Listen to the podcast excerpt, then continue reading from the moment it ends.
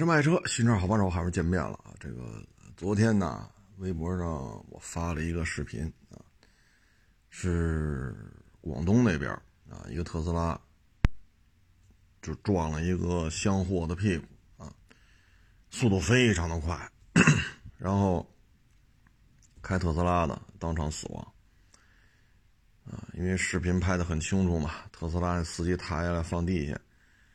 那个救援呢，就直接在身上就盖了块布，啊，那就肯定就是死了。这事儿吧，我觉得现在就说明一什么问题呢？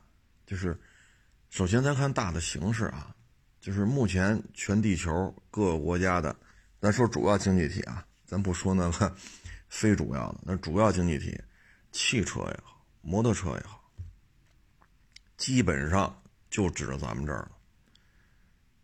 就指着咱们这儿了，嗯，这个很多国家像汽车的主机厂，因为受疫情的原因都停工了，啊，只有咱们这儿啊，芯片要是无限量供应，那这产能还得高，销量还得高啊，挣钱的是真挣钱啊，什么 ABB、路虎啊，包括 p o s h e 啊，等等等等。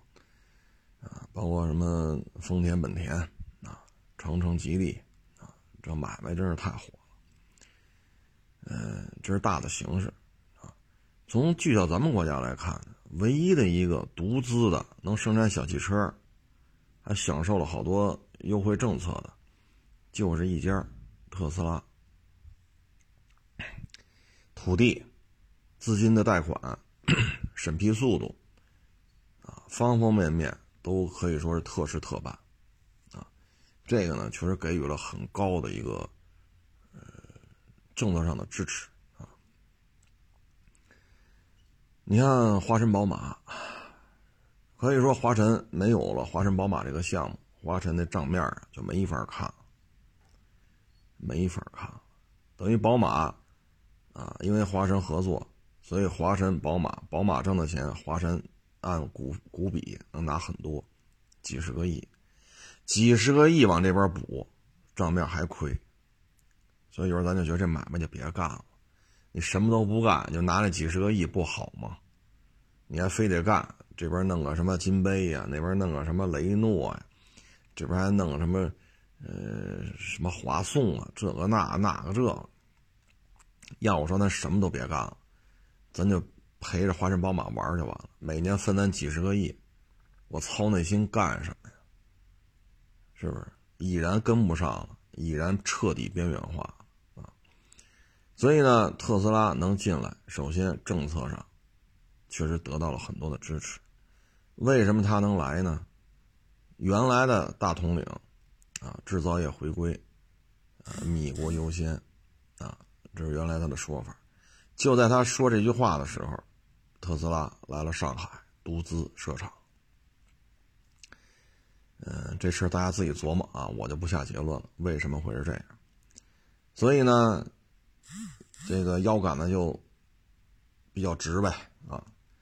那现在这档子事儿呢，咱说具体个案，从上海车展站车点维权、拘留、放出来，接着没完没了的，就是。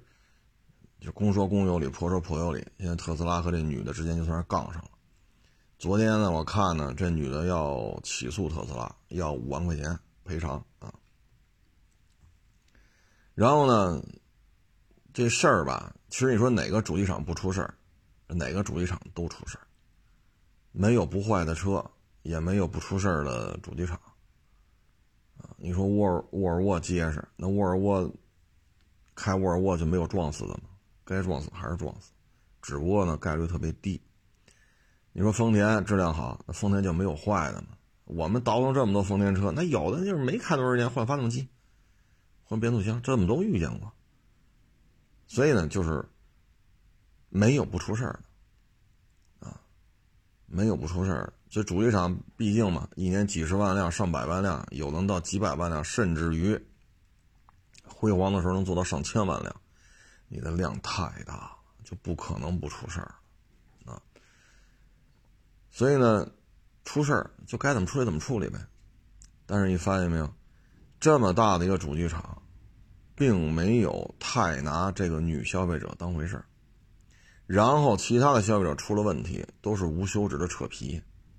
按理说，这么大的一个主主机厂，这么大一买卖，我不管你是日系的、德系的、美系的、法系的、韩系的，还是自主品牌的，首先它都是有公关团队的。这个公关不是说请一帮自媒体，纯着天天说我们家车好，你不买我们家车，你人生不完整。除了花钱请这么一帮人天天说自己好之外，他也会有危机公关的，啊，包括法务等等等等。但是呢，我们通过这件事情看吧，就是特斯拉完全不在乎，我就没想怎么着，爱闹闹去，起诉起诉去。为什么这么有恃无恐呢？我觉得这个不能说他没有公关团队，在国内他是有这种人员设置的，啊，之所以如此的蛮横。啊现在说为什么大家拿特斯拉一出事都来拿特斯拉出事当个笑话来看，就是因为什么呢？我们绝不妥协。出了什么事儿，我们都绝不妥协。他的这种目前我们看啊，在国内建厂到现在时间也不长，给我们的感觉就是什么呢？老子就这么牛逼，你丫爱买不买，出了事告去，基本就这么一个状态。包括我昨天在微博上发完了。您猜怎么着？到夜里十二点多，来了得有好几十口子，全都说什么呢？就是两种观点：第一，我瞎鸡巴说；第二，他车开车速开太快，他自己作死。我一看这些微博的人，全都是啊，粉丝一两个、两三个的，这明显一看就是僵尸粉啊。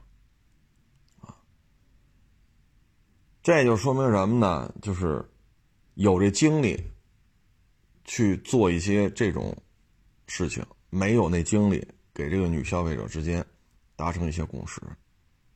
你看之前奔驰那女的在奔驰车上哭，那不迅速就达成解解决方案了吗？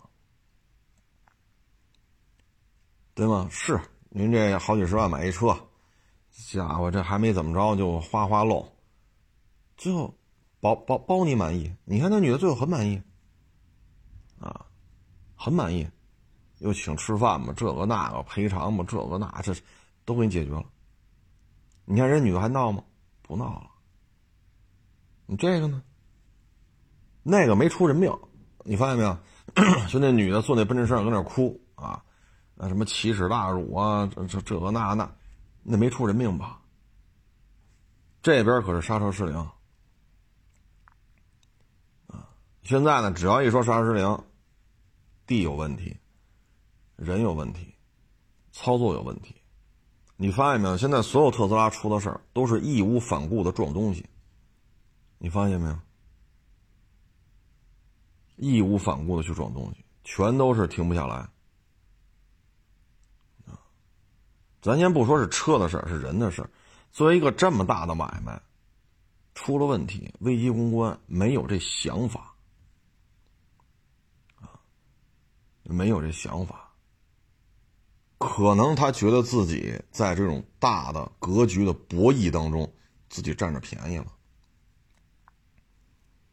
这种大的博弈当中，我就是占着便宜了。你们这个算个屁呀！啊，什么大的博弈呢？大统领在的时候说了，制造业回归，米国优先，这话。仿佛就在耳边，那在这种情况之下，他能来，这意味着什么呢？咱先不说产能啊、产业链呀，这啊，你的电池怎么样啊？啊，你这个人机工程怎么不是这个？这是一场博弈，啊，我也只能说到这儿，再往下说容易出事儿啊，您自己琢磨吧，都比我文化水平高，所以有恃无恐，啊，有恃无恐。就是一副爱谁谁的样子。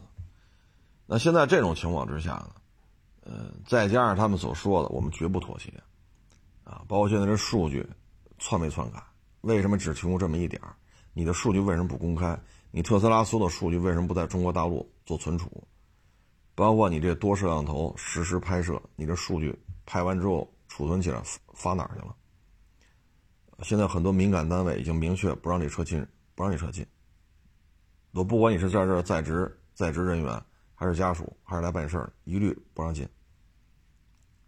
这说明什么？啊，所以呢，就是作为咱们普通消费者来讲咱们弄不明白这里边这种博弈是几个意思，小家小业的。所以我个人感觉呢，就是吃不准就别买了，啊，吃不准就别买了。三天两头都是这种，三天两头都是这种，义无反顾的撞这个撞那个。大家发现没有？是不是有这种规律？不是说所有的人都是吸了毒了，所有人都是喝了酒了，或者说凡是想自杀了都买他们家车，不是这意思。可不能这么说，啊，受了伤的、没受伤的、撞死的，拉下来一检查，吸毒没有，喝酒没有，吃了什么不良药物吗？没有，撞死了，你说别的品牌它也有问题，比如机油乳化、机油增多，当然了，咱这车没发动机，咱是一电车啊。再一个，你比如说，啊，异响，啊，该召回召回吧，啊，变速箱顿挫，该修修呗。啊像有油车烧机油的啊，那那那就没招啊，该怎么弄怎么弄。但是像这个这么闹成这么大，似乎就是让大家感觉到就是一股傲慢，就是你能那我怎么着所以呢，现在只要他一出事儿，大家呢就愿意去去给他发，就愿意给他转。其实你参照一下，那女的在奔驰车上哭，那没牵扯人命案吧？没有什么交通事故？只是一交完钱，我靠，车漏了，是不是？是不是就这么点事儿？他也没车，没开车撞谁吧？对吧？你看奔驰怎么解决的？赶紧，闹大了吧？哎呦，赶紧，马上态度就变了。为什么闹大了？哎呦，不行，这个不能这么处理，赶紧，马上就从。那副嘴脸变成了这副嘴脸，最后那女的立马不说了。现在呢，闹多大不在乎啊，因为中央一些啊中央级别的一些单位都发了声了，啊发了话了，啊你这永不妥协，绝不妥协，这个那这什么态度？该怎么样还怎么样？到现在这女的还在闹，啊这又要上法院。所以呢，从这个市面来看，这个车企的大当家的，这根本就没拿你当回事儿。在他看来，这都是毛毛雨啊，这就是毛毛雨他就没拿这当回事儿。您明白了吗？你像奔驰那个闹的好，德国人都急了，赶紧处理掉。别别这那，赶紧处理掉，不能再这么闹。德国人都急了，你看咱这个，人家不着急，傻吗？一点都不傻。哎呦，抱歉啊，这电话呀、微信呢，一个接一个啊。这个呢，反正我们建议呢，就是还是还是慎重吧。啊，那些很多问题现在说不清楚，啊，说不清楚。别的车出事儿吧，很少有像他似的。都是刹不住，很少有就是出事儿出的如此整齐划一啊！到现在也摘不清楚啊，嗯，就等等看吧，啊，就等等看吧。很多问题咱们解决不了，那咱就别花钱找这罪受了。这个都不能简单的归结于找罪受了啊！这命就一条啊，啊，咱不能是吧？嗯，原来呢，咱们节目当中聊过一个借摩托车骑，最后怎么怎么着了的啊？这儿呢又有网友给我发一链接，也是关于借摩托车的啊。这个案例呢，最后是判的是借摩托车这个人负全责，车主无责啊。这是一个什么案例呢？一些摩友聚在一块儿。啊，就是比如说你骑水，你骑水鸟啊，我骑哈雷啊，他骑金翼啊，大家呢可能是网上约，哎，找个地儿咱聚一块儿聊会儿，看一看啊，互相切磋一下啊。然后这时候呢，就过来一小伙子，就骑非要骑着摩托车就坐上去啊，他说坐就坐吧啊。然后呢，结果呢，他说要骑。啊，要骑一圈，人家不同意，说你别动我这车，啊，第一呢不认识你，第二车也比较贵重，啊，然后呢，就是明确告诉他不让他骑了，因为周围有好几个摩友嘛，所以大家可以作证，他说过这话。这时候呢，因为那个车呢钥匙在上面，他一拧就着车，一挂档就跑了。这时候呢，这车主还有其他摩友在后边追，啊，追完之后呢，追那肯定追不上啊。是吧？你跑步，你追一个公升级摩托车，那他不想让你追，你是绝对追不上的，啊！随便一拧油门，就就就找不着了啊！然后呢，这车主呢就打幺幺零，说自己车被人抢了，啊，被被别人抢了。打完幺幺零之后呢，幺幺零这警察还没来呢，交警这边就找来了。骑摩托车不把车骑走了吗？撞死了。公升级大摩托，啊，撞死了！撞死了之后呢？那这事儿怎么办呢？死者家属不干了，啊，本来车主啊说：“嗨，算了吧，这半大小子，就是喜欢这些车，什么车都想过过瘾，什么车都想过过瘾，算了，我也不追究他赔我车的事儿。”结果呢，死者家属就是这就是这小伙子父母不干了，起诉的，要求他赔偿。然后牵扯人命案了嘛，那就调查吧。啊，法院一调查，第一，双方不认识；第二，明确表示不让他骑；第三，他是突然一下一着车，一挂档一拧油跑了。啊，第四，追他了；第五，打幺幺零报警了，车被人抢走了。所以这些证据链组合到一块儿。最后，法院就说了，驳回死者父母的诉讼请求。啊，所以呢，就是特别是你有一些好车，啊，一定要注意，尤其是这半大小子，啊，兜里没俩钱儿，看什么车都想开，啊，自己又控制不住自己，眼高手低，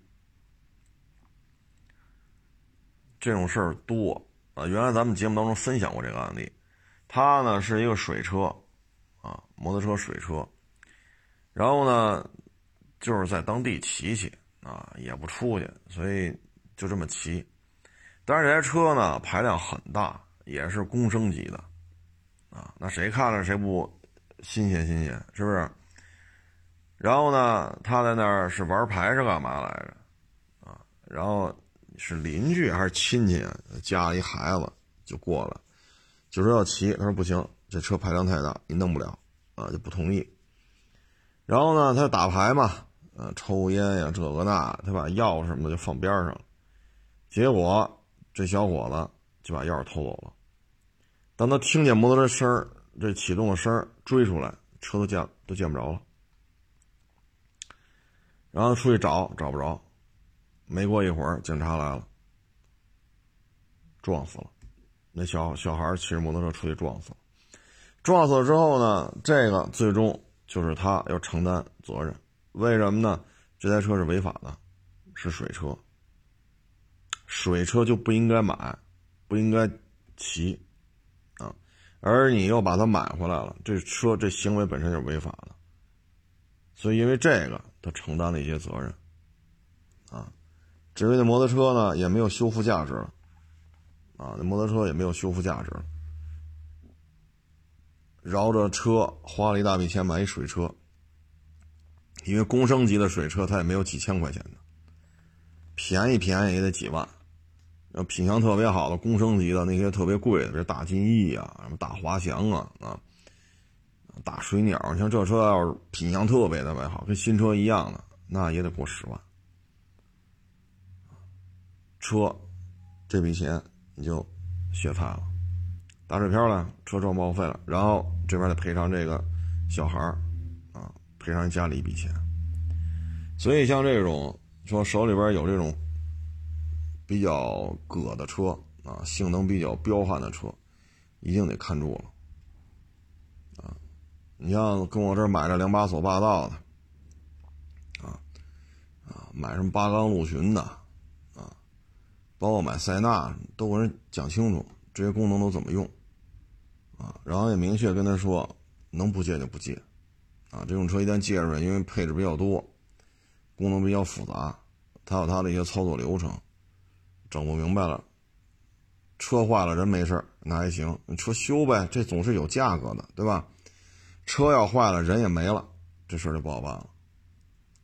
一牵到人命案，这事就不好办了。啊，所以有些车呢，啊，你像我这跑车卖的少，啊，尤其是跑车，那加速比霸道、陆巡快多了。包括奔驰大 G 也是。原来奔驰大 G 那过手过得多，一年不得弄个几十台过手。奔驰大 G 出事儿也特别多，因为那车有它的操作特性。不论是驾驶的动态表现，以及四驱系统的使用，都是有它的性格特点的。你要整不明白，你就非这么弄。很多奔驰大 G 的三把锁就自己给操作失误导致的损坏。很多奔驰大 G 的车祸就是，要咱说就胡鸡巴开，瞎鸡巴开，你根本就弄不明白这台车刹车是什么状态，加速是什么状态，拐弯是什么状态，这重心是怎么掌握，极限在哪，一概不知道。过把瘾再说，那你又赔赔，你有没有这赔偿能力？原来就遇见过这事儿，一百好几十万二手的奔驰大 G 买走了，让秘书借，让秘书开出去了。这秘书一开，那就胡开了。年轻人嘛，这个那那个这个，好家伙，事故车了。你再找我卖了，那你车就给不了这价钱了。你一百多买走的，你这都已经成事故车了，你再你再找我卖了，那那肯定不是这价了呀。你这大铁坨子，好家伙撞的，你恨不得把墙都给人撞塌了。你说，你对吧？你说您开走的时候原车漆，你这玩意儿好，你光赔那堵墙就赔了多少钱了？咱就不说你这气囊都崩出来了，这那，你说这玩意儿，你这一下差好几十万。一下差好几十万，你这车就没法聊了，啊，那你找谁追究损人？找你秘书呗，小孩年轻啊，你只能追究他责任了，对吧？你说你开的时候原漆原玻璃轮胎，你现在气囊都换了，全崩了，墙也给人撞塌了，还得赔人家墙的钱，哼，你说你这，唉。所以啊，手里边但凡有一些这种比较葛的车，一定得搂住了，啊，尤其是现在这半大小子，脾气比谁都暴，啊，谁都瞧不起，初生牛犊子，别说虎了，狮子他也不怕，狗熊也不怕，犀牛他也不怕，谁都不怕，出了事儿了没有赔偿能力，啊，所以各位呢，这个手里有这种车的，一定得注意，啊，一定得注意。什么 AMG、RS 是吧？M Power 啊，就更甭提大牛、小牛、法拉、兰博啊，什么宾利、劳斯。啊，什么九幺幺，你这你就更就甭提这个了，你更得看住了，他控制不住自己啊！一旦出了事儿，那都是大事儿啊！昨天是呃，还说那网吧，当时那网吧呀，其实零二年、零三年。出过一场大事儿，叫蓝极速网吧。因为有几个小孩儿吧，跟人家网吧那儿有点口角，人网吧不让他进，就急了，啊，去人就那个网吧里边泼汽油、放火。当时呢，零二年吧，零三年，网吧里边呢没有这么多消防通道啊，这个没有那么完善，像现在似的啊。这一下死了好多人，啊，后来呢就追那就追究责任吧，啊，那会儿好歹他也有监控了啊，不能说现在这么多吧，但好歹有监控，就调出来了，就把他给抓了。我给大家举个例子啊，这里边呢有一个呢是被判了十二年。这十二年是为什么判的呢？就因为这俩小孩啊，不要去放火去吗，然后呢就发了个 QQ，啊，就这俩小孩商量好了啊，买完汽油准备去，然后呢给他发了 QQ，是他们的所谓的大姐啊，也是一起可能玩的时候认识的，然后呢就说什么呢？发的 QQ 怎么写的呢？姐，我们去烧网吧了，等我们吧。这个。这所谓的姐啊，然后就回了一句“小心点就因为回了这三个字儿，啊，这性质就变了。最后呢，这个女的是十二年，胖了十二年，啊，所以很多事情吧，就是你看着小小不然的，其实呢，这里边很有可能就会带来很多麻烦的事情。你包括像刚才说这骑摩托车的。你说这摩托车，它也不是大风刮来的，白来的吗？它也不是，也是花钱买的呀。你这么一撞，撞报废了，然后还得去法院，法院起诉了，自己是被告啊。那你这边还得找律师，这，你说你耽误不耽误？麻烦不麻烦？这就够恶心的，最后还诉诉你赔人钱，好歹这个诉状被驳回了。车呢？所以这很麻烦的事情，啊，你包括你像这蓝激素这个，小心点就因为回这仨字儿，最后定性十二年，判了十二年，啊，所以这里边呢，就是 很多生活当中一些你觉得小小不然的，这个可就真麻烦了，啊，嗯，这个。蓝激素啊，最后也是该怎么判怎么判吧，啊，影响还是比较大的，因为死人太多。所以这个各位呢，还是你包括像我们，我就我就说我啊，曾经就因为网络这些遇到的一些麻烦事儿啊。你比如我这车，我要拍举升机视频的，啊，几分钟的时间拍，屁股拍拍到车头啊，然后还得围车还得绕一圈。我们本意是什么呢？你像有些二手车市场，像北京为例，你要路试，你要上举升机，你得交钱，交钱才能开出去，让你路试，让你上举升机。交完钱不买，钱不退，就这么简单。咱这个呢，等于是提前拍好了，谁愿意看谁看。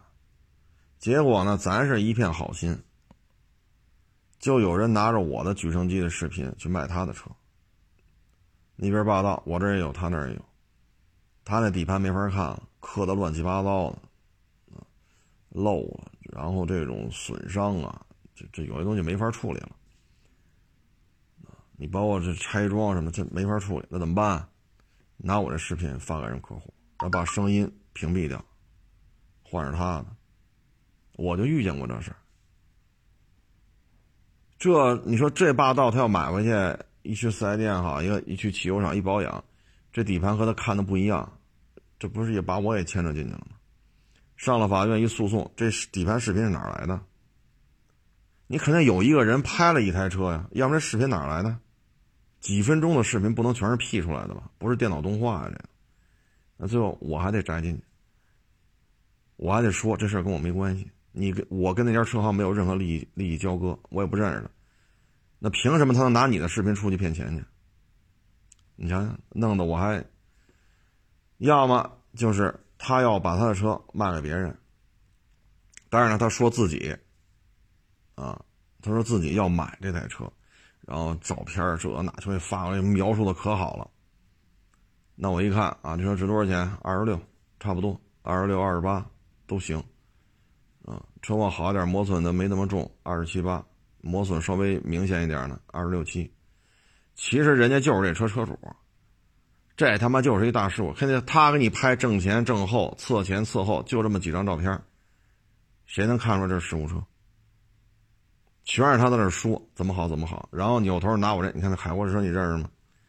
海阔试车都说这车值二十七八，那人一看买了吧，买不见，大事故。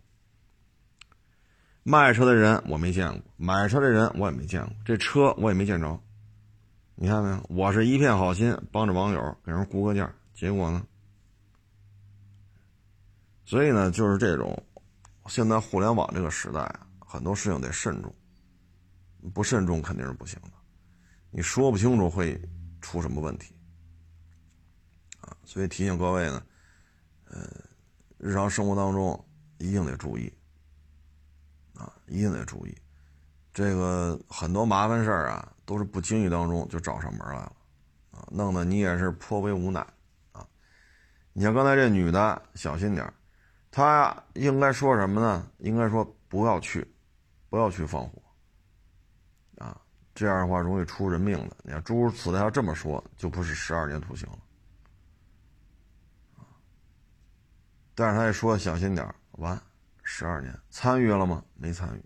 你知道这事儿吗？你知道。他告诉你了，他去放火去，你阻止了吗？没有。你还让他小心点就因为这仨字儿。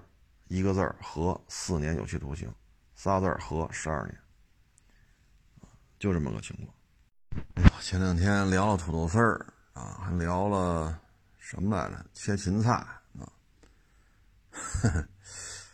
哎呀，这很多网友给我发微信说这好玩啊，回家也切芹菜的啊。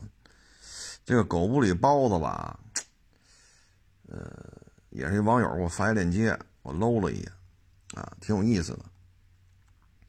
狗不理包子呢，是改革开放那会儿是最好吃的，啊，最好吃的。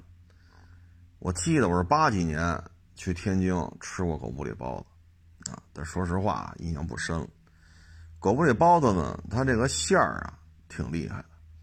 首先呢，就是这个猪肉，啊，用多大的猪，用什么部位，啊，然后呢要剁成馅儿。剁成馅儿呢，它不是说纯肉的，它往里要打水，打的又不是普通的水，它呢是鲜鸡汤，鲜鸡汤和这肉馅儿中间不同的搅拌，再加上其他的啊一些调料，所以呢，它这个肉馅儿吧，弄完之后晶莹剔透的，就类似于果冻那种感觉了。但是主料呢就俩，一个是猪肉馅儿，一个就是鲜鸡汤。啊然后呢，稍微加一点什么其他的一些小调料、小香料什么的。所以人家包子吧，你看一煮，什么一煮，就是一蒸，把包子一蒸熟了，里边汤汁足，肉味鲜。人家也不用冻馅冻肉不用，啊，鲜肉，现杀的猪，现剁的馅儿，现杀的鸡，现熬的汤，鲜汤打这个鲜肉馅儿，它就是香。但是后来。这个资本介入之后呢，狗不理呢就从国营变成了私营。这个时候它的盈利呢，不是说包子怎么怎么好吃，馅儿怎么怎么做品控，它现在的利润呢是加盟费，啊，以及挂了狗不理标识的一些食品的这个费用。它主要挣的是这个钱。这实际上就是一个相当于。有点金融衍生产品的意思。之前呢，咱们聊过一阵子，啊，聊过一次，就是某大咖开了那么一两家店，啊，然后天天去店里边去这那那这个，火了啊，然后以他的人脉嘛，啊，是抖音上的大咖呀，快手上的大咖呀。微博上的大咖呀，啊，然后加上一些影视圈啊、体育圈啊，啊，然后歌手啊、主持人啊，都上那儿吃饭了，这下就火了。火了之后，人迅速收加盟费，第一年就运作他这个一两家、两三家的自营店，然后下半年开始就进行加盟，第二年、第三年就加了几几百家，啊，然后每家店二三十万、三四十万的加盟费。您算算啊，一百家二十万，这就二百万；要每家五十万呢，一百家就是五百万。他弄个二三百家呢，挣多少钱？然后你的物料装修他也要介入，你每天的流水抽成他要抽一个点两个点，多少钱？所以人家开那么一两家店，然后第二年、第三年仅仅通过品牌运作、加盟，人家通过这边拿到了手的钱。就上千万了。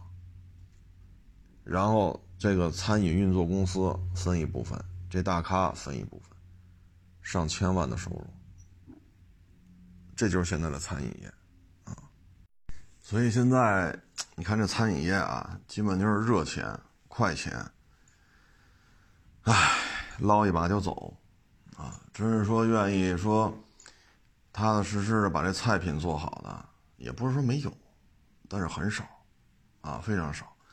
普遍的感觉呢，就是先来钱慢，这就是互联网时代下的这个现状，啊，所以有时候这个资本的力量吧，就是翻云覆雨，啊，你也弄不明白他要干什么，啊，嗯，我给大家举个例子，你像这个网约车，一三年吧，应该是啊，大致是一三年，网约车开始盛行，然后当时说的是什么呢？凭什么你们这些出租汽车公司垄断了这个汽车牌照？凭什么你们这车六七万块钱一辆，七八万块钱一辆，一年份儿钱交五万多，开六年份儿钱干三十多万，车才六七万，凭什么呀？你们让司机累死累活的？这是他们当时的说法。然后呢，哎，就。确确实话，这是这话说的有道理，那支持啊，然后网约车就开始干，初期呢给的补贴特别高啊，一三年、一四年那会儿说跑这个啊，一个月挣个三四万，大有人在啊，然后又出了顺风车啊，又出了专车啊，网约车、巡游车，这个那个那个这，哎呦喂，给人感觉这原来传统的出租汽车公司太黑了，革了他们的命，这个那个。结果呢？你再看看现在，现在这网约车平台连车都不出，抽成能最多抽到百分之五十。你跑一单，比如说拉了三十块钱，平台能抽走十五。你说出租汽车公司好歹人还出了一辆车呢，对吧？您就拿着驾照，相关手续考一遍，考试合格，您就上岗，然后交点押金就完了。现在押金交的也很少了，因为很多人不愿意干了，押金交的很少，干去呗就。那现在这网约车呢，他连车都不出，而且还提一堆要求，啊，提一堆要求，所以现在你说这个资本啊，一旦介入，很多事情啊，哎，这没有国家在这管啊，很多就乱了，真是吃人血馒头了这个。你看车是自己出的，那你这活儿违法不违法呀？擦边球，啊，擦边球。然后呢，这个派的活儿，其实呢，就近原则不就完了吗？不的，还有各种算法，啊，你就在这附近，这活儿也也轮不着你抢，啊，要么那胡胡派，啊，比如说国贸一活儿，你车在团结湖呢。周一早上七点半，十分钟之内就得到。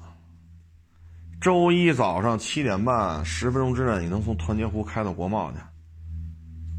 好家伙，这玩意儿你超时怎么办？对吧？所以就各种克扣啊！所以最终你会发现了，你干这网约车，你还不如开那出租车去呢，还不如开那出租车。最起码我不用说投十几万。买一车吧，对不对？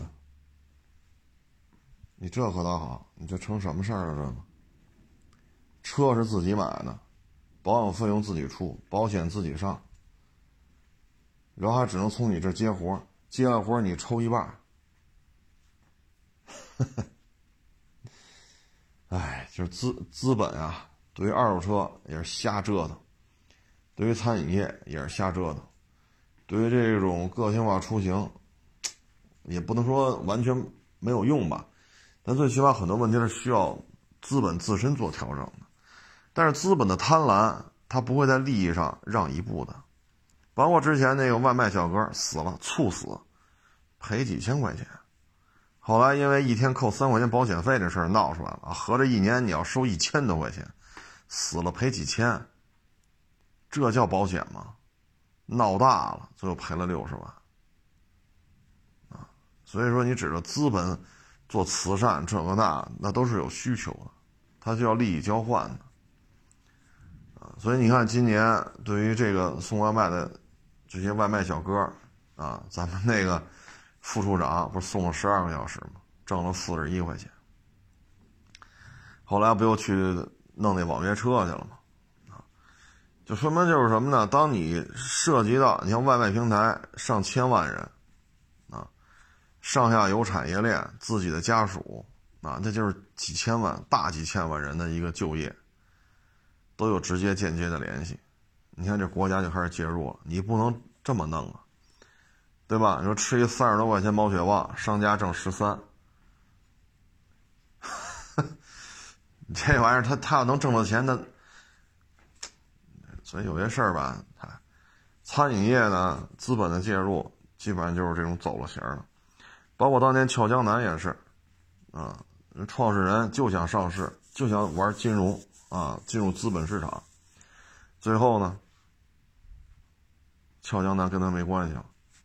其实现在看也行啊，因为俏江南跟他没关系之后吧，咱们国家高端餐饮业呢，就进入了一个漫长的调整期啊，因为啊，就是你吃饭的钱得是自己的，哈 哈在这种情况之下呢，高端餐饮业迅速就没落，所以那会儿看也行。退出就退出吧，啊，然后现在又开始干啊，开了一家还是两家，也挺好的。餐饮业啊是一个绝对的琴行，啊，非常非常的杂，杂到什么程度啊？这酱油是真的吗？对吧？很多年前我们去批发市场买去，这酱油就买过假的。红烧肉一加这假酱油，好家伙，完蛋，这一锅肉废了。这你这我就亲身经历嘛，这酱油是真的是假的？醋呢？生抽、老抽呢？啊，什么一些就是有一些南方菜，它有些调料咱们这边不一样。那些酱油啊，它类似于酱油那种东西，它跟北方的不一样。这些东西你要把控不了，买回来味儿就不对，啊，味儿就不对。所以，像你这种情况之下干餐饮确实很麻烦，啊，所以说你看，火为镇呢，就是黄记煌，啊，北京这边黄记煌烤鱼嘛，中央厨中央厨房做出来，然后运输送到店里边一加工就完事儿，啊，你交加盟费就完了，啊，黄记煌这是一种玩法，但是现在见不着了，我也不知道黄记煌现在有没有啊，因为现在忙，饭都吃不上了，别说。上饭馆去，没这精力。我中午饭经常都吃不上嘛。那这里边呢，就是很多人在经营的时候呢，就减少后厨的面积的占比。比如说五百平米的店面，你后厨可能就得占到一百五啊。然后呢，你再加上卫生间呀、啊门厅啊、呃吧台啊，因为收收钱呀、酒水啊，可能又得占到五十平米。那可能你三百平米、五百平米店面就三百平米能摆桌。那如果说像黄九黄这种做法呢，就是中央厨房把鱼做好了，你锅里一加热就完了。那到后厨面积可以做的很小，啊，它可能就用不了说二比三了，说二百平米不能用于经营，三百平米可以摆桌。那你要做这种，可能一百平米就够了，那四百平米可以摆桌，啊，为什么呢？就是大冷柜，这边加热就完了，然后摆好那个。黄金黄那个小锅啊，一摞一摞一摞的锅，然后把那个往里一放，就完事儿啊。所以现在后期呢，很多人想用这个方法，就减少无效的经营面积啊。相同的房租，相同的面积，我的摆桌摆的更多。同样一次翻台，我的流水就比你高，因为我桌子比你多。这是一种。后来呢，是为了增加啊或者降低成本吧，就开始做拉面了。啊，原来咱们说过，你说一斤面才多少钱？啊，一口的面多少钱？啊，你弄一三两面，那这一碗面十八，啊，十八，那十八这一碗牛肉面，这面最多三两，薄薄的牛肉放两片啊，什么再放点什么其他的一些绿叶菜啊，什么之类，稍微的点缀一下，十八，这牛肉是贵。啊，是贵，但是薄薄的两片你说能值多少钱？十八，就这一碗。它的收益就流水来讲，一份盖饭，比如鱼香肉丝盖饭也十八，一份牛拉也十八。但是呢，你这个牛拉的成本就是拉面师傅，然后三两面，两片牛肉。你后厨的成本就这些，让一服务员端过去。但你要鱼香肉丝盖饭呢，买大米去，蒸，蒸完了，蒯的这个是盘子也好，还是什么样餐具也好，蒯进来。那边你炒鱼香肉丝去，炒鱼香肉丝你就得采购，采购量就很多了。最起码萝卜丝你得有吧，木耳丝你得有吧，肉丝儿最起码这三样，其他都都不要了，这三样得有吧，豆瓣酱得有吧。然后炒完往上一盖，你还得请一厨子，这边有蒸米饭的，这成本可就高了，啊，木耳丝、胡萝卜丝加肉丝，啊，说其他全都简化了，我不按菜谱来，我没那功夫，这成本可远比那三两面条要高，最后你流水十八，我流水也十八，对吧？我后厨就一个拉面师傅的占地面积就够了，这边是样板，这边一口锅。齐了，啊，用不了多大面积，用不了四平米到五四平米到六平米吧，差不多就够这拉面师傅跟那耍来耍去的了，耍得开，啊，五五平米六平米吧，差不多了就。但是你这边呢，要炒菜，你得有配菜，你得木耳洗去吧，切去吧，萝卜的洗切吧，肉呢也得有加工吧，你得有买买菜的。你得有洗菜配菜的，你得有厨子炒，这边要蒸米饭，成本一下上来了。就说十八对十八，你说哪个成本低？一材料的成本，二人工的成本，三加工时间的成本。面和出来，啪啪啪一弄，然后一拉拉成丝儿，往这锅里一放，开水嘛，哗哗哗一过熟了，往里往里一倒，倒点汤，点点这个菜叶子，点点两两片牛肉，起火。这道牛拉，从他这边揉这面疙瘩，到这边出锅，我要说五分钟，其实差不太多，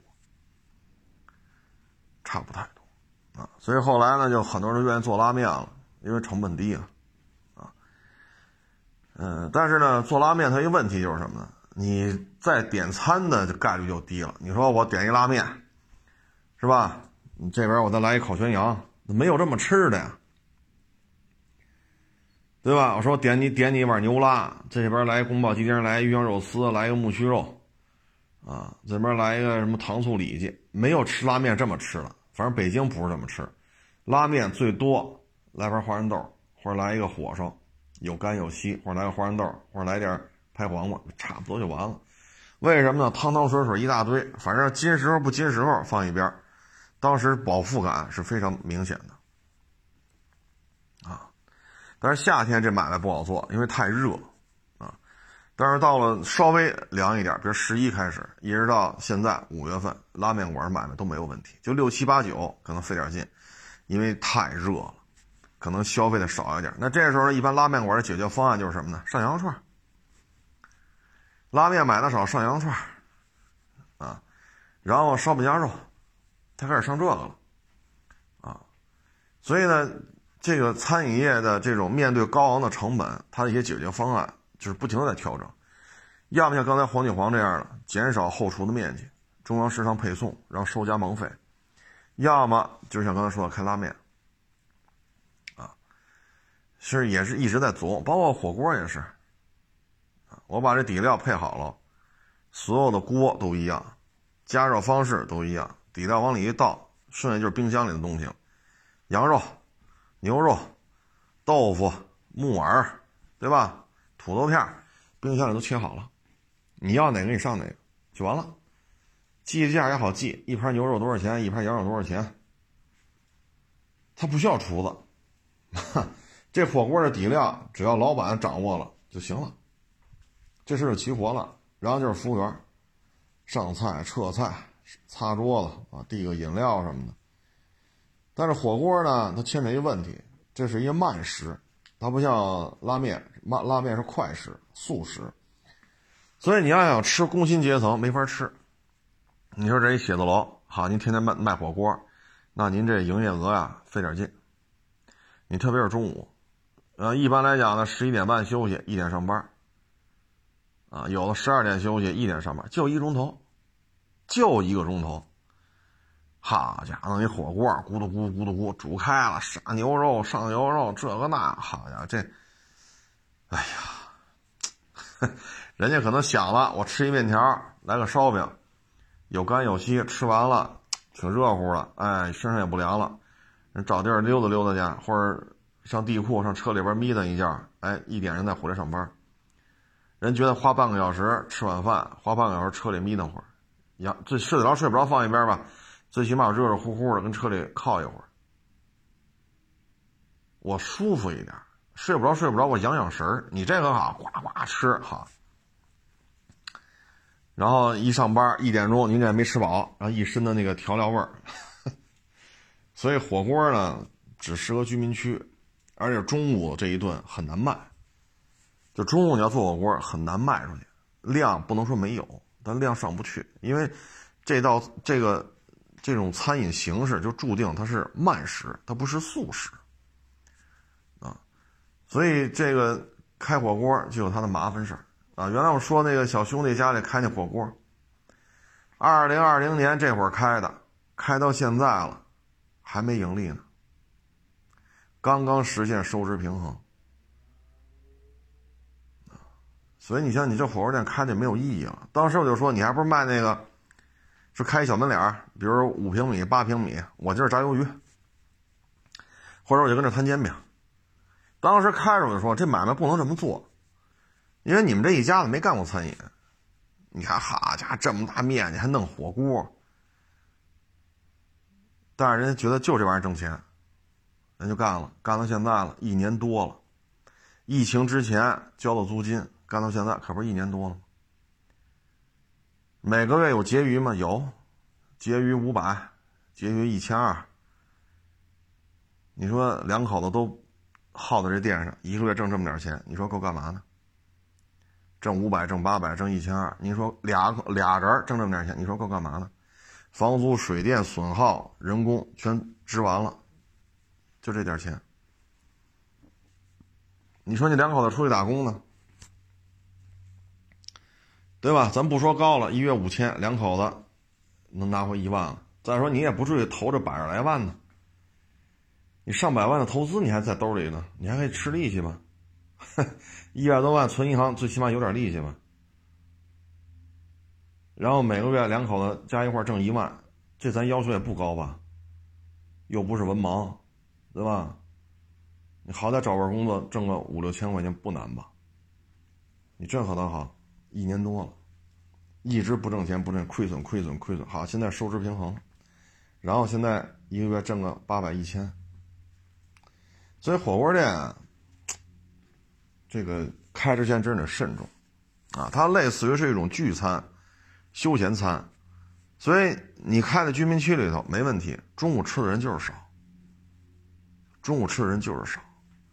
你又做不了像那种台湾，哎，是是台湾那边传过来吗？那个是虾脯虾脯，是是是这么叫吗？吃过一两回啊，让你做成那样，但是那个一也不便宜，跟吃拉面相比，受众面还是小。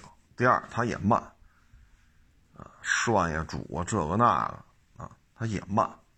所以你要是说真是说走量、翻台次数高，你就得是。烧饼夹肉啊，驴火呀，牛拉呀，就这个，啊，盖饭都不值得干，不值得干。唉，所以现在这餐饮业啊，确实，你上门槛低吗？很低，好干吗？不好干，就跟二手车似的，十万块钱能干吗？能干。十万块钱怎么不能干啊？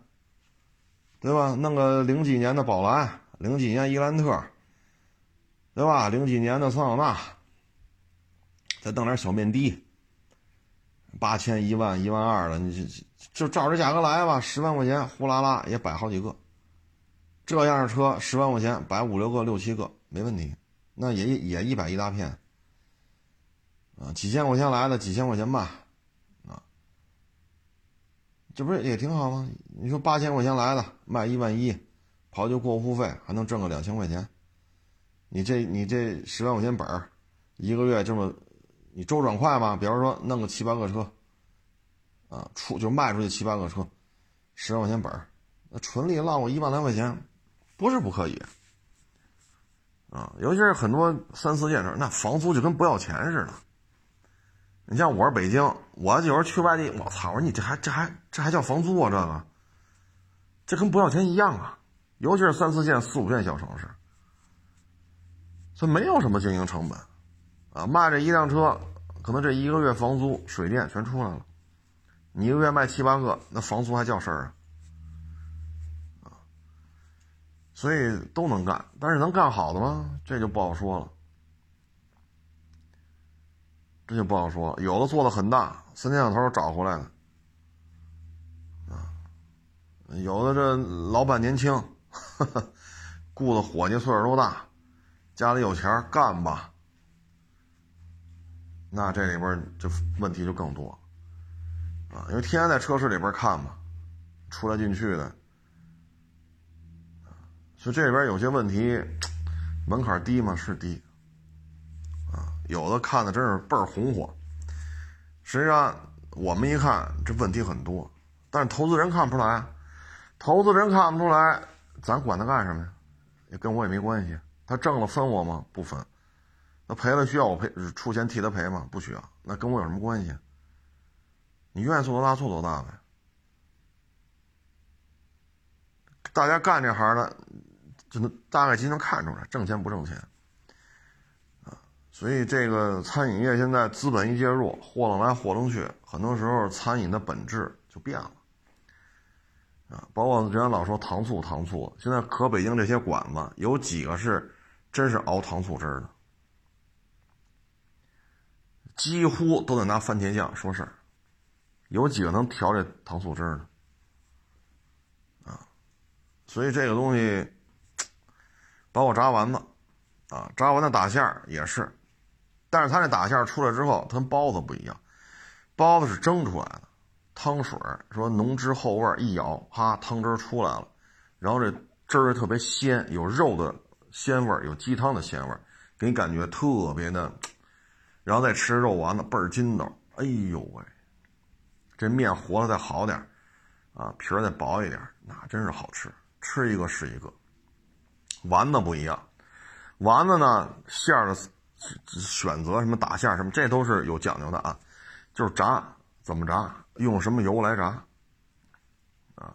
前些日子我们一邻居 给我送丸子来了，啊，比我岁数大，不是一辈儿的，我得管人叫叔啊。他说这丸子好吃吧？好吃，好吃在哪儿啊？这是复炸，就是一遍锅下去，然后出来之后二遍锅。多复炸，所以香脆香脆，香酥香酥的哎呀，电话真多呀！又接一个，屏幕刚一亮，我就给接了。他那丸子呀，就是复炸一次啊，所以呢就炸的特别酥啊。这位吃着咯吱咯吱的，就是好吃。嗯，但是现在你看很多外边卖的丸子呀，就外表那壳是硬的。酥的，你一咬里边是面的，这就是什么呢？嗯，第一显个儿大，啊，它丸子做的大；第二呢，就是不复炸，只要一熟就出锅，啊，省火省油，啊，同样你这么炸，那您这可能炸这么长时间，它那炸时间比你短，啊，复炸就更不需要，只要外表这色泽 OK，然后熟了就行。啊所以你说从炸丸子来讲，这区别也挺大，啊，也挺大。哎，现在这些餐饮业啊，在现在这种竞争之下吧，很多东西都变了味儿了，啊，都变了味儿。没变的是什么呢？豆汁儿、烧饼，啊，豆汁儿、烧饼、焦圈儿，你包括天津的大麻花，啊，我们也买过。有时候会去那个原来原来不是老去港口倒腾车去吗？也买，挺大个儿那个吧，有的买回来根本就咬不动，有的买回来吧还行，酥的，哎，有点吃那个那叫什么来着？就那种点心叫什么来着？你要忘了，圆的扁平片的啊，桃酥，对对对，有的跟那个差不多，啊，油炸的，吃完油汪汪的，还有点油香，挺好吃。有的根本咬不动，嗯，反正现在吧，纯油炸的东西，大家都知道不太健康，少吃，啊，少吃。但是呢，你也不能说丸子现在炸的外表色泽还可以，里边就没炸透，熟了吗？熟了。现在基本就是这种状态，所以很多细节当中处理吧。现在这餐饮业呢，我个人感觉吧，在现在这种经营成本压力之下，特别是去年疫情的影响，啊，精耕细作的餐饮越来越少了。本身餐饮业叫价不能叫太高，你说卖个陆巡，我卖个霸道几十万，你吃个炸丸子跟你要十万，你干吗？对吗？你说你。吃碗牛拉给你要一万，你干吗？你肯定不干。十八都觉得不便宜了，二十多的就更就就有点贵了，三十多就算了，不吃了，对吧？现在大家是不是就这么个心态？反正北京基本上就这么个物价。那我给你精耕细作，我挣多少钱？你说炸丸子一斤炸丸子，就说纯肉馅的，又能收你多少钱？收你五千，我倒想了，也没人来吃来了就。所以呢，餐饮业的利润并不高，它需要一个大量的一个所谓翻台嘛，啊，饭馆都说翻台嘛。当然了，你说你没有堂食，你卖炸丸子你就就没法翻台，因为你没有堂食。但大概其就是要走量，薄利多销。餐饮业对这个还是比较看重的。你真是说咱们哥四个吃一顿哈，五百美金，哎呀，这倒是利润倒是上去了，但咱也不能。这么消费吧，啊，咱办多大事儿，咱吃一桌五百美金呢，是不是？所以餐饮业呢，成本越来越高，人工啊、原料啊、房租啊，这三块成本越来越高。但是呢，这个价格呢，你又不能太弄得太太太太离谱。所以这里边的时候，餐饮就是不好干啊。为什么说炸鸡腿好干呢？这相对价格稳定，鸡肉要比牛肉、羊肉都便宜。啊，特别是像那个猪肉都卖三十多块钱的时候，那鸡肉那比这还便宜，那鸡肉就是便宜，所以原材料的价格波动没有这么大，啊，再一个呢，它不需要这么复杂的工，我就负责炸鸡腿人家是老厨师了，啊，人做的行政总厨了，啊，十大几岁就来干，干到四十多，干了二十多年、三十年了，啊，所以工资最高的厨子，人家自己来。啊，没有那么多配套的工种，不需要。然后呢，这些原材料都可以冷冻，就放在冰柜里头。人家是可以控可以控制的，成本也很低。油、鸡腿成本就这样，剩下就是房租。小伙计，小伙一个俩都行，齐了。那成本非常简单，非常清晰，这一天多少成本，自己都能算出来。再加上比较高的，因为。单价便宜嘛？你卖一炸鸡腿给你要二百，那你肯定骂大街，对吧？然后弄点鸡柳，捎带手炸这也是炸，炸那也是炸，哎，人流水很高，这样能背得住，背得住房租，背得住人工。人家只要把这个鸡肉蘸这个，有有蘸这个，那叫什么面包碎是叫什么来着？啊，还有专门负责炸的这些东西，他蘸蘸完就把这控制住就完了。啊所以现在是过于讲究的工艺、过于复杂的一些餐饮项目，基本上也是可能有点边缘化啊，边缘化，工序比较复杂，卖家又上不去，又需要大的量才能背回来。但是你要这么做的话，确实比较耗费时间的，这就很难办了。所以你看，狗不理包子就歇了嘛，啊，包括炸丸子。啊，现在可能保持的比较好的，我觉得就是北京这块火烧、豆汁儿，啊，这还保持的是比较传统的。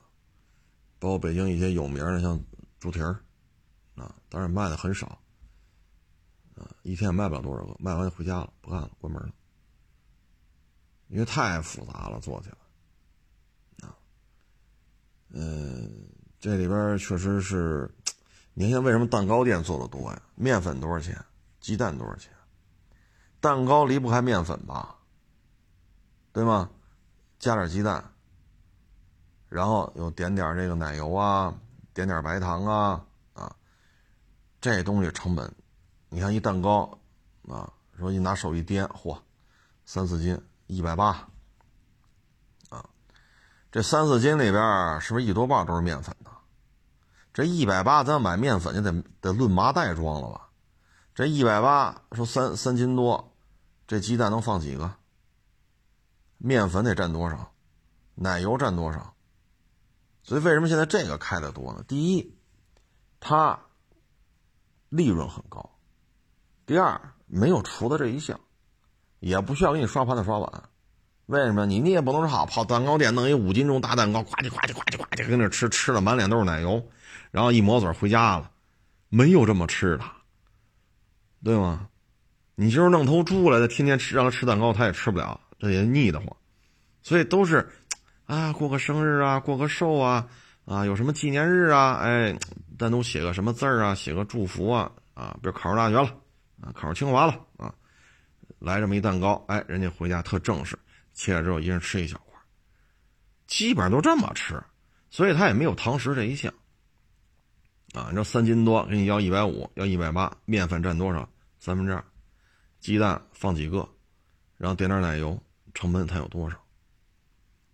啊，它也没有后厨，啊，这东西就这么简单。所以你看，蛋糕店越开越多，它必它必就是回避掉了餐饮业那么复杂的采购。你先就一道鱼香肉丝，你的采购那远比这蛋糕店复杂的多。